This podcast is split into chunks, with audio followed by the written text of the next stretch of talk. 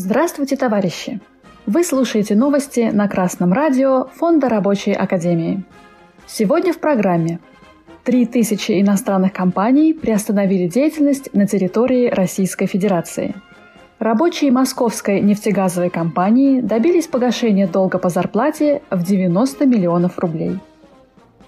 По данным Федеральной службы по труду и занятости, с 1 марта по 1 июля в России приостановили работу 3000 организаций, сообщает газета «Известия». 527 иностранных компаний ликвидировано. Численность сотрудников, которые находятся в простое, выросла с 39 тысяч человек на 1 марта до 125 500 человек на 1 июля. Практически столько же работников обратилось в Роструд за защитой своих прав – но на иностранных работодателей пожаловались только 483 работника. В правительстве уже прогнозировали, что по итогам третьего квартала в Российской Федерации до 200 тысяч человек могут потерять работу. В Министерстве труда сообщили, что всего в Российской Федерации почти 3 миллиона 600 тысяч работодателей. Порядка 54 миллионов человек работают по найму – в ведомстве перечислили меры поддержки занятости. Например, тем, кто потерял постоянную работу, предлагают временные варианты, так называемые общественные работы, которые оплачивают параллельно с пособием по безработице.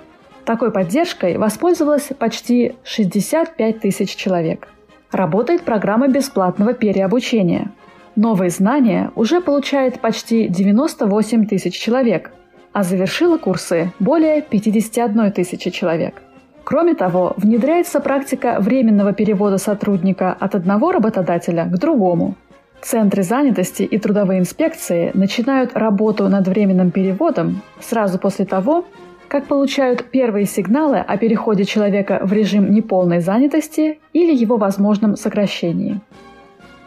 Красное радио Фонда Рабочей Академии напоминает, что именно рабочие наиболее заинтересованы в уменьшении безработицы.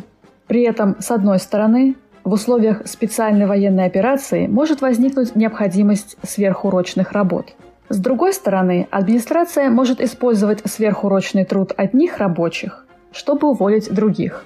Это создаст еще большую безработицу, обесценивание труда рабочих и необходимость для них еще дольше оставаться на сверхурочные – это в итоге приведет к падению отечественного производства.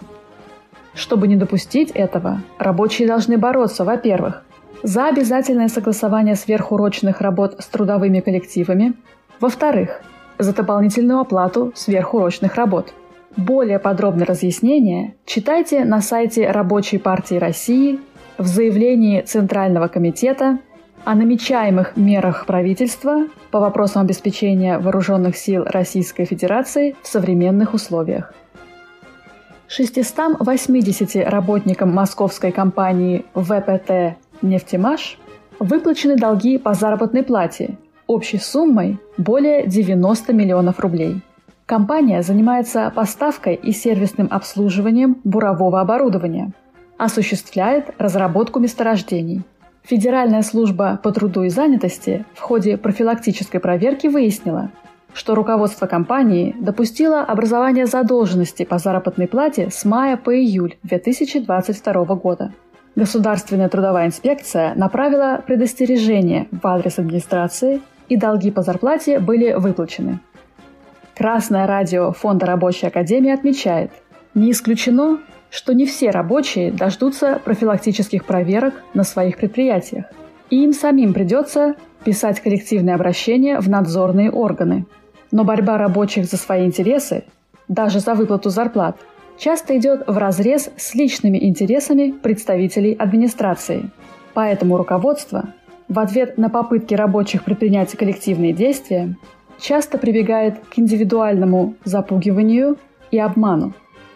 Главное помнить, по закону уволить работника против его желания практически невозможно, а сильные коллективы в России восстанавливали работников даже после увольнения. Отсюда правило – не отступать в ответ на запугивание и не идти добровольно на ухудшение своего положения. Например, когда администрация просит подписать опасный для вас документ. Можно ссылаться при этом, что вы боитесь нарушать закон и что вам нужно подумать. Также администрация часто идет на подкуп. Рабочим обещают, что их повысят, если те предадут коллектив. Помните, что обещать не значит исполнить. И таких обещаний раздать можно много, а вот повысить всех не удастся. Так что после таких разговоров полезно выяснить, много ли еще рабочих получили такие предложения. Разбивая коллектив, администрация разбивает вашу силу. Творчески противостоять этому рабочим придется учиться снова. Новости читала Оксана Побережная с коммунистическим приветом из Орхуса, Дания –